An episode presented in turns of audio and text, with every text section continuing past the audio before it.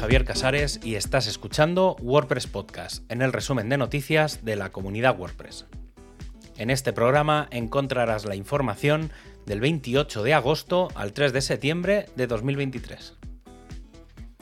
Hace unas semanas el equipo de test, en su prueba número 25, lanzó un reto, probar con WordPress 6.3 toda la funcionalidad del editor. Hasta ahora todas las pruebas que se habían hecho estaban centradas en elementos concretos, lo que significa que es una prueba global para probar todo el full site editing, incluyendo el editor de contenidos y el editor del sitio. No se han encontrado nuevos errores, pero se han recibido mucho feedback sobre usabilidad y nuevas características. Los usuarios tuvieron dificultades con cómo cambiar el estado de sincronización de un patrón ya creado y con el uso de la paleta de comandos. Entre los errores se destacaron problemas existentes como los patrones sincronizados no reciben el atributo de alineación, la barra de herramientas superior tiene problemas de tamaño en diferentes pantallas, en el bloque de tabla de contenidos los enlaces no funcionan al guardar inicialmente la página, en el bloque de búsqueda los estilos del botón no se guardan dentro de un bloque de navegación. Que vamos, no son errores graves, se corregirán en las próximas versiones menores de la versión 6.3. Muchas de las solicitudes de características se centraron en la paleta de comandos y en la mejora de la accesibilidad del libro de estilos. Algunas ya han sido implementadas en Gutenberg 16.6. En cuanto a la usabilidad general, se identificaron temas recurrentes. El primero es la dificultad para cambiar solo los estilos H2. Bien hay complicaciones al cambiar el estado de sincronización de un patrón y se han encontrado alguna fricción al escribir en la sección de páginas del editor del sitio debido a bloques bloqueados. Algunas de las nuevas ideas propuestas incluyen la conversión de bloques reutilizables en patrones no sincronizados y mejoras en la paleta de comandos. Sin duda no estamos hablando de crear grandes nuevas funcionalidades, sino de repasar lo existente en el editor y teniendo en cuenta todas las pruebas, se puede decir que el sistema está bastante estable en esta versión. Así que los siguientes pasos son claros más y mejores bloques, ya sean nativos o a través de plugins que lo añadan, y obviamente el inicio de la fase 3 con la colaboración. Tras el lanzamiento de la primera versión mayor, llega WordPress 6.3.1 como primera versión menor de esta rama en modo mantenimiento que corrige 4 errores del núcleo y 6 del editor y como mejora de las versiones anteriores, a la próxima WordPress 6.4, tenemos un detalle en los Field Guide, esos documentos que se publican cuando sale una versión nueva. Las Field Guide se iniciaron en la versión 3.4 y se han publicado de forma consistente desde la versión 4.1. Con el tiempo han aumentado en longitud debido a un incremento en la cantidad de notas de desarrollo y cambios de cada versión.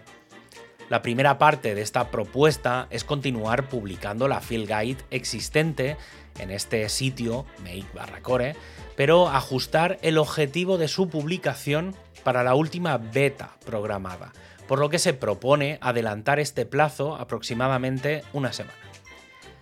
La segunda parte es empezar a publicar una field guide simplificada en el blog de desarrolladores de WordPress el público objetivo son principalmente dos grupos, los extensores de WordPress, como autores de plugins y temas, y los desarrolladores que construyen sitios personalizados.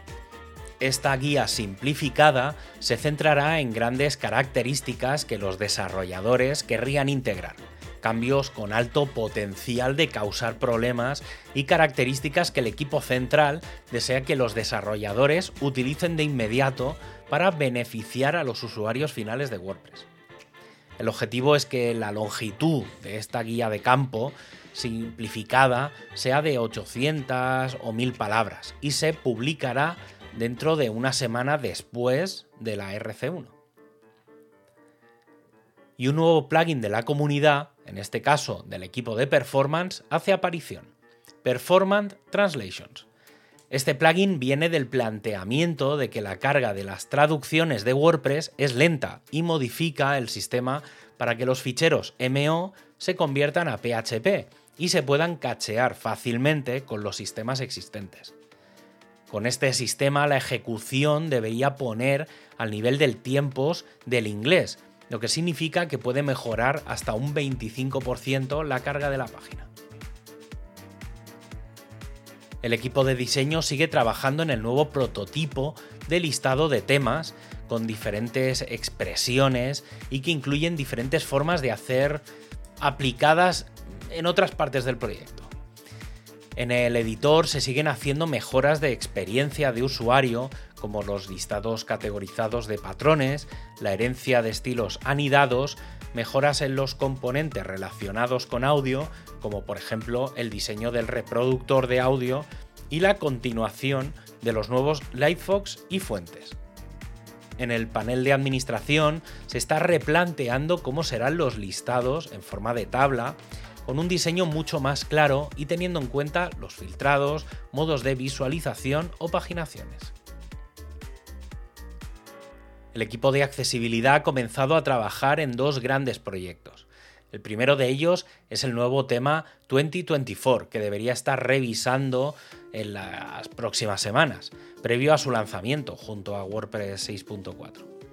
En la WordCamp US se destacó la necesidad de una declaración de accesibilidad para el sitio web wordpress.org. Para crear esta declaración se esbozaron varios pasos. Descubrimiento de dominios para identificar las páginas existentes, discusiones sobre las pautas WCAG para determinar los estándares de revisión de declaraciones de accesibilidad de proyectos similares, pruebas para identificar problemas existentes y la redacción de la declaración para la revisión de la comunidad.